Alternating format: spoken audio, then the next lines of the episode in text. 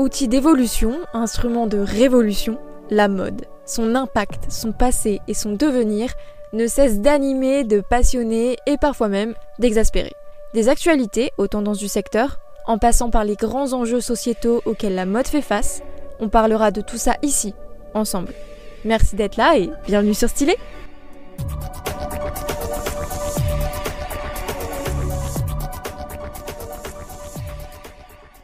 Bonjour et bienvenue dans ce nouvel épisode des actualités mode de la semaine. Une semaine riche en rebondissements, on peut le dire. J'ai l'impression que ces deux dernières semaines, les marques de mode ne s'arrêtent plus. Allez, on prend quelques minutes pour en parler. Voici le sommaire du jour. Le concept store Keith a été victime d'un braquage à Paris, je te raconte ça juste après. Jacques Mus s'installe en montagne avec un pop-up store à Courchevel. En parallèle, la maison Dior, quant à elle, collabore avec la chef féminine la plus étoilée du monde. Et dans le même thème, c'est le coffee shop parfait pour aller se réchauffer cet hiver. Ralph Lauren installe Ralph's Coffee sur la rive gauche à Paris. Et enfin, Saint Laurent inaugure son nouveau flagship store sur les Champs-Élysées.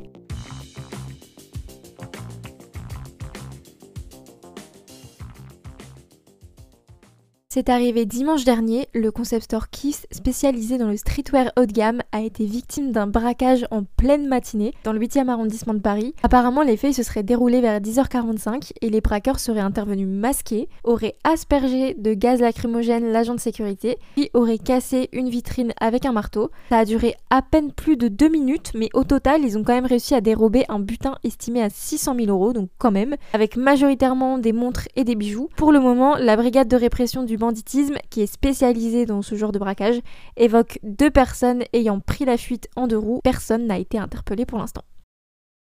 Cette saison, Jacques Mus s'attaque au sport d'hiver en installant son pop-up store dans la station de Courchevel. Pour celles et ceux qui ne connaîtraient pas beaucoup Courchevel, c'est pas une station classique, on va dire, puisqu'elle est vraiment connue pour être très très chic, fréquentée par une clientèle aisée, avec une majorité de touristes étrangers. Donc euh, là-bas, il y a beaucoup de boutiques et d'hôtels de luxe. Dior est là-bas par exemple, mais il y a vraiment beaucoup de marques de luxe. Donc c'est très stratégique comme endroit. Et cette boutique qu'a installée Jacques Mus, elle reste pour le moment éphémère. Elle est ouverte depuis le 9 décembre et jusqu'au 31 mars 2024. Et elle dévoile la collection capsule intitulée Guirlande, dont je vous avais parlé à sa sortie, je sais pas si vous vous souvenez. Et un peu comme ce que fait Ami d'ailleurs au Palais Royal, Jacques Mus a aussi profité de ce pop-up store pour installer une patinoire à Courchevel ouverte jusqu'au 9 février. Et je sais pas si vous avez remarqué, mais depuis quelques temps, Jacques Mus est assez agressif en termes de marketing, dans le sens où il met beaucoup plus en valeur son image de marque, ses produits, il les valorise encore plus. Par exemple, les pièces des collections capsules, elles ont un prix beaucoup plus élevé que les collections classiques. Il a organisé deux événements à Versailles. Enfin, vraiment, on sent qu'il valorise encore plus ses produits en termes de positionnement prix et image même. Je sais pas du tout si c'est voulu d'ailleurs, mais en tout cas, moi je suis hyper friande de ce genre de marketing, les effets grandes annonces, etc. Et j'ai hâte de voir ce qu'il nous réserve pour la suite.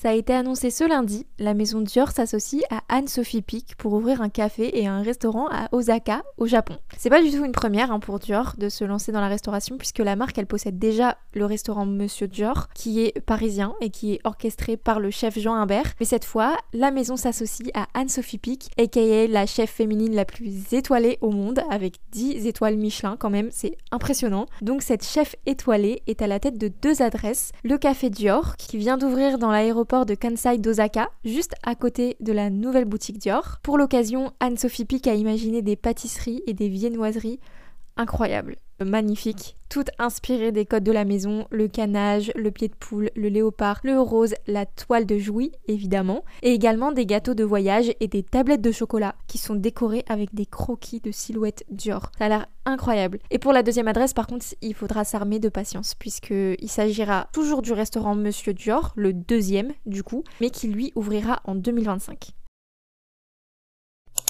Dans le même thème, Dior n'est pas la seule marque à ouvrir son café, puisque Ralph Lauren a également fait une annonce de taille il y a quelques jours. La marque ouvre un coffee shop aux accents américains sur le boulevard Saint-Germain à Paris, dans sa boutique mythique de la rive gauche, dans laquelle elle possède déjà Ralph's, son restaurant. Et cette fois, pour son café, Ralph Lauren mise sur une ambiance boisée avec une cheminée en marbre vert et des gros coussins tartans.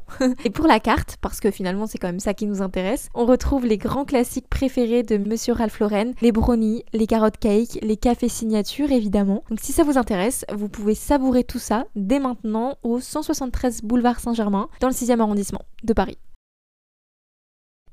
La maison Saint-Laurent inaugure enfin son nouveau flagship store sur les Champs-Élysées. Pour rappel, un flagship store, c'est vraiment pas n'importe quelle boutique pour une marque, c'est vraiment le magasin qui va véhiculer son image de marque, son identité, son histoire, son héritage. C'est une boutique sur laquelle elle va tout miser, sur laquelle elle va beaucoup investir, parce que c'est vraiment la boutique qui est censée refléter à la perfection qui elle est et comment elle veut être perçue par les clients.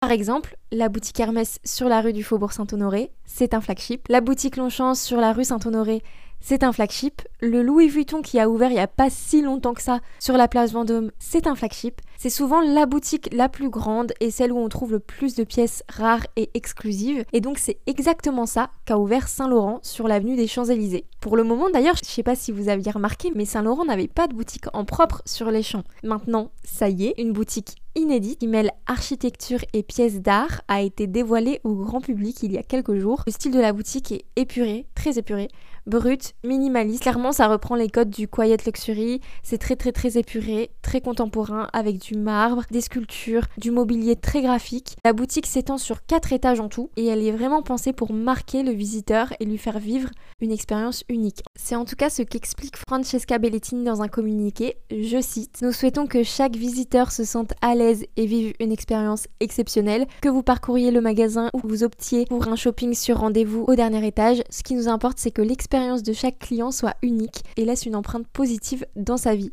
Et pour le coup, j'avoue que sans mauvais jeu de mots, c'est une boutique qui doit laisser de marbre aucun visiteur parce qu'on dirait vraiment une œuvre d'art et d'architecture à elle seule. D'ailleurs, ça a été annoncé que tout le merchandising des autres boutiques Saint-Laurent sera rénové pour adopter ce design parce que c'est vrai que pour l'instant, la majorité arbore toujours le style Eddie Slimane et pas encore le style Anthony Vaccarello, mais visiblement, ça ne serait tardé. Et voilà, votre dose d'actualité mode de la semaine est maintenant terminée.